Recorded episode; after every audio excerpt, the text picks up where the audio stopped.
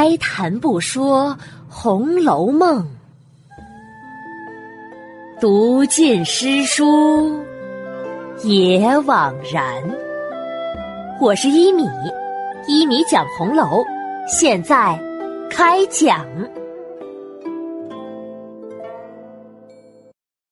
第二百五十三集：鸳鸯女视绝鸳鸯。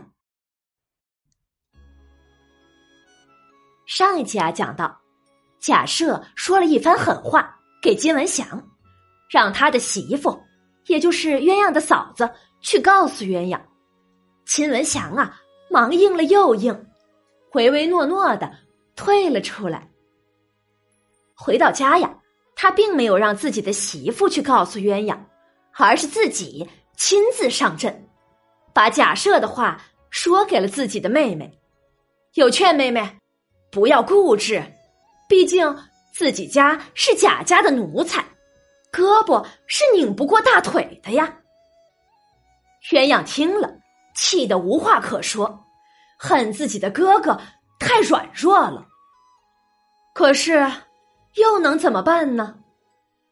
他想了一想啊，便装作无奈的样子：“唉，我就是愿意。”也不能自己就这样答应了呀，按理儿也得你们带了我去回老祖宗，要先让老祖宗同意了才行，是不是？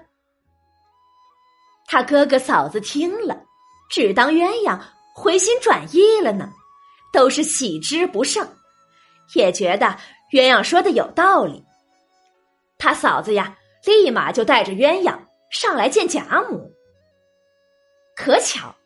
此时，贾母房里，王夫人、薛姨妈、李纨、凤姐儿、宝钗等姊妹，以及外头的几个执事有头脸的媳妇，都在那儿陪着贾母说笑聊天呢。鸳鸯进来，一看屋里有这么些人，那是喜之不尽呢。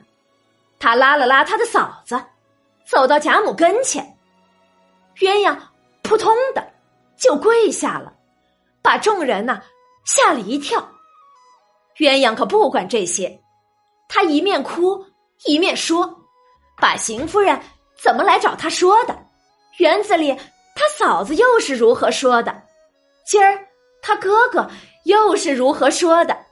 详详细细的呀，说了一遍。”鸳鸯素来口齿伶俐，这一通说呀，大家很快就明白。是怎么回事儿了？最后，鸳鸯又磕了一个头。老祖宗，因为我不同意，刚才大老爷索性就说我是是恋着宝玉了，不然就是要等着往外嫁。他说我就是到了天上，这一辈子也跳不出他的手掌心去，终究他是要报仇的。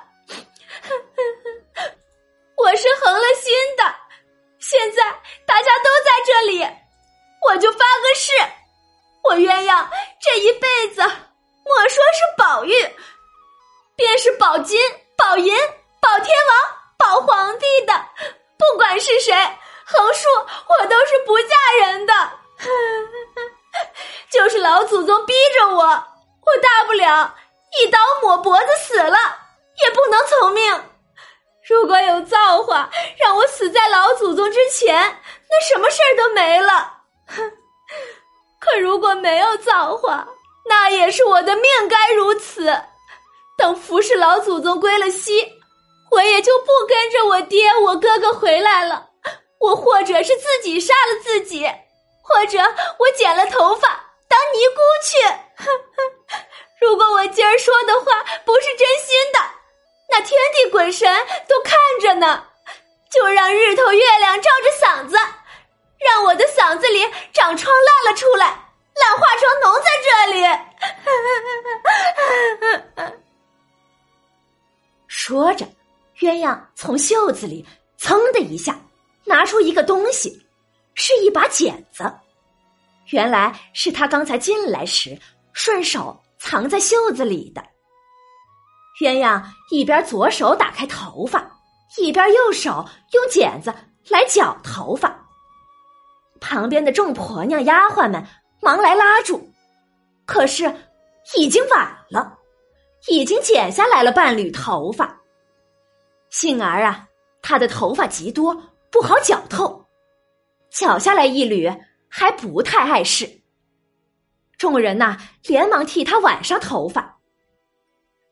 贾母此时啊，那是气得浑身乱抖，口内哆嗦着：“我我我屋里总共只剩了这么一个可靠的人，他他们还要来来来算计。”说着话，贾母又见王夫人在旁边，便指指王夫人：“ 呵呵。”你你们原来都是哄骗我的，表面上孝敬，可可暗地里却盘算我。有好东西也来要，有好人也来要。我我老婆子呀，现在就剩了这么个毛丫头了。你你们见我待她好了。自然是气不过的，哼，是不是要想着弄开了她，好好来摆弄我？王夫人见贾母指责自己，忙站了起来，不敢辩解。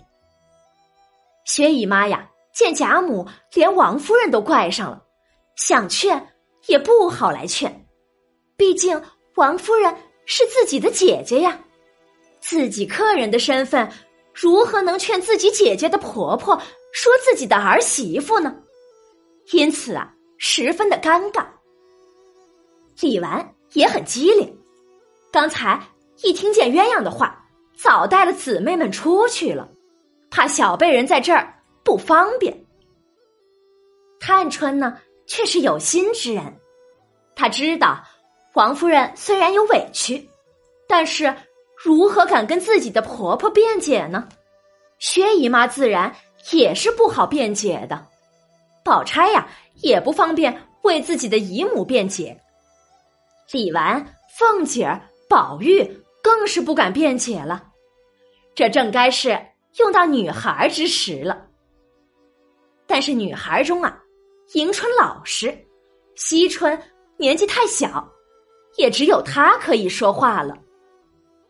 因此啊，探春并没有走远，就在窗外听了一听。此时啊，忙走进来，陪着笑来扶贾母。老祖宗，这事儿和太太有什么相干呀？老祖宗，您想一想，大摆子屋里想要收人，作为小婶子的，如何能知道啊？就是知道，又能劝什么呢？探春的一席话呀，提醒了贾母。贾母对薛姨妈笑了笑：“ 哎呀，哎，我是老糊涂了。三丫头说的对，是啊，这事儿跟你姐姐又有什么关系呢？我是冤枉了她，姨太太呀，别笑话我呀。你这个姐姐呀，是挺孝顺我的。”不像我那个大儿媳妇儿，一味的只知道怕她丈夫，对我这个婆婆也只是敷衍敷衍罢了。薛姨妈呀，忙笑着，也不能这样说大太太，老祖宗偏心，多疼小儿媳妇也是有的。这时啊，宝玉也进了来，贾母。对宝玉招招手，哎呀，宝玉，刚才我错怪了你娘，你怎么也不提醒提醒我呢？看着你娘受委屈，哎呀，老祖宗，我哪里能护着我娘，反而来说大爷大娘的不是呢？反正啊，都是儿孙有不对的地方，我娘在这里不认，却又能推给谁去？我倒是想让自己来认错的。但我想，老祖宗又不信。见宝玉这样说，贾母笑着指指他：“ 你说的也有理，你快给你娘去跪下，你就说娘别委屈了，我奶奶有年纪了，看在宝玉的面子呀，就别计较了吧。宝玉听了，忙走过去，跪在王夫人跟前，正要说呢，王夫人忙笑着拉起他：“哎呀！”快起来，快起来！定是使不得的，就是你替老祖宗给我赔不是，我也承受不起呀。宝玉听了，忙又站了起来。贾母又埋怨起王熙凤：“凤姐儿也是的，你怎么也不提醒我呀？”凤姐笑了笑：“哈哈哈哈我倒还没说老祖宗的不对呢。”老祖宗倒反而说上我了。贾母听了，与众人都笑了。贾母问：“哎，这可奇了，我倒要听听我怎么不对了。哈哈哈哈谁叫老祖宗会调理人呀？调理的人水灵水灵的，怎么能怨得别人想要啊？亏我是孙子媳妇，如果我是孙儿，鸳鸯啊！”我早也想要了，还能等到这会子吗？哎呦呦呦！难道这真是我的不对了？自然是老祖宗的不对了。既然这样，我也不要了，你带了他去吧。这辈子呀，我是不行了。唉，等着修了这辈子。来生啊，我要托生为男人，那时我一定再要鸳鸯姐姐就是。不怕的，你现在就带了去，可以给脸儿放在屋里，看你那没脸的公公还要不要。凤姐儿啊，忙摆手，嘿呀呀，脸儿哪里能配呀？他呀，也就只配我和平儿这一对烧糊了的卷子和他混罢了。黄熙凤的俏皮话说的大家又都笑了起来。正在这时啊，外面有丫鬟进来回：“大太太来了。”听到邢夫人来了，屋里的气氛顿时冷了下来。王夫人呐，忙迎了出去。邢夫人这次来，贾母又会如何对她呢？欲知详情，请下一集继续收听一米播讲的《红楼梦》吧。本集名字叫《鸳鸯女誓绝鸳鸯》，意思就是鸳鸯发誓拒绝婚姻，他的拒婚选择在了大庭广众之下。让此事没有回转的余地。本来呀，假设想悄悄进行的事儿，却被他敲锣打鼓的给宣扬了出来。这样不但是将了贾赦和邢夫人一军，就是贾母想低调处理这事儿，那也是不能的了。从这一点呢，就能看出鸳鸯的机智、清醒和刚强来。脂砚斋在本回最后有个点评：鸳鸯女从热闹中别具一副肠胃，不轻许人一事，事关途中要识先方。从这个点评中啊，我们可以看到，脂砚斋把鸳鸯拒婚这件事儿推演到了官场，那就是做官要清醒，不要同流合污。不要轻许人，这是做官的良方。那我们再推演一步，如今我们做人是不是也要有这样的底线呢？不要轻许人呢。另外呀，这集中还有两个人的表现也是十分出色的，一个是贾母。贾母别看是一位老太太了。但是她的反应啊，却是十分迅速。听到鸳鸯的告状，她马上抓住了问题的核心，那就是他们来算计我。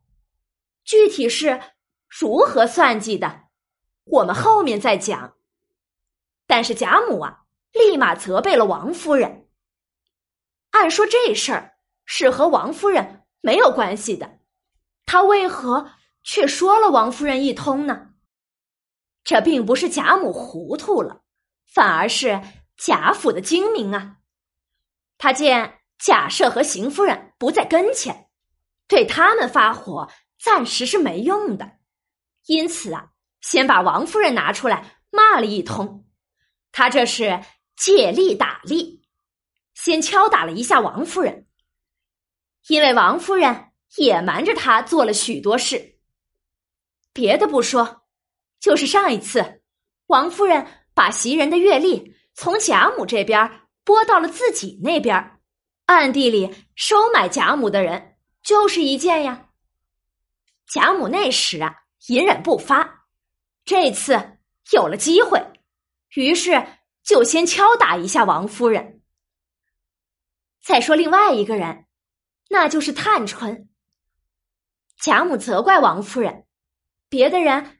要么不方便来劝，比如薛姨妈、王熙凤等；要么不敢来劝，如迎春、惜春等。可是贾探春呐，却捕捉到了这次机会，挺身而出，替嫡母王夫人说了话。他的一句话呀，是恰到好处。贾母敲打王夫人的目的已经达到，要有台阶下，而王夫人呢？也要有台阶下。探春的一席话呀，同时给了两个人的台阶。不能不说，探春的才能很出色。她仅仅是个庶女，就能在贾府站稳脚跟，让谁也不敢欺负她，也是有道理的。正应了他判词中的第一句：“才自精明，志自高啊。”最后啊，我们再来解释一下王熙凤最后说的一个俗语“烧糊了的卷子”的意思。卷子是北方的一种面食，是花卷或者是一种薄饼。它被烧糊了，那肯定是又黑又焦的。这样的食物啊，自然不能拿出来上桌待人，只能自家吃。所以用。烧糊了的卷子来说人，自然是比喻此人不体面、邋遢、不讲究，得过且过，难于见人。所以王熙凤这是自嘲，话的意思就是：我和平儿啊，都是上不了台面的人，我们陪着贾琏还行，老祖宗身边的鸳鸯，被您调教的是天仙般的人物，贾琏。自然不配了，这马屁拍的是啪啪的呀！好了，今天呢就讲到这里吧，免费播讲，欢迎转发，持续更新中哦。晚安了，朋友们，再见。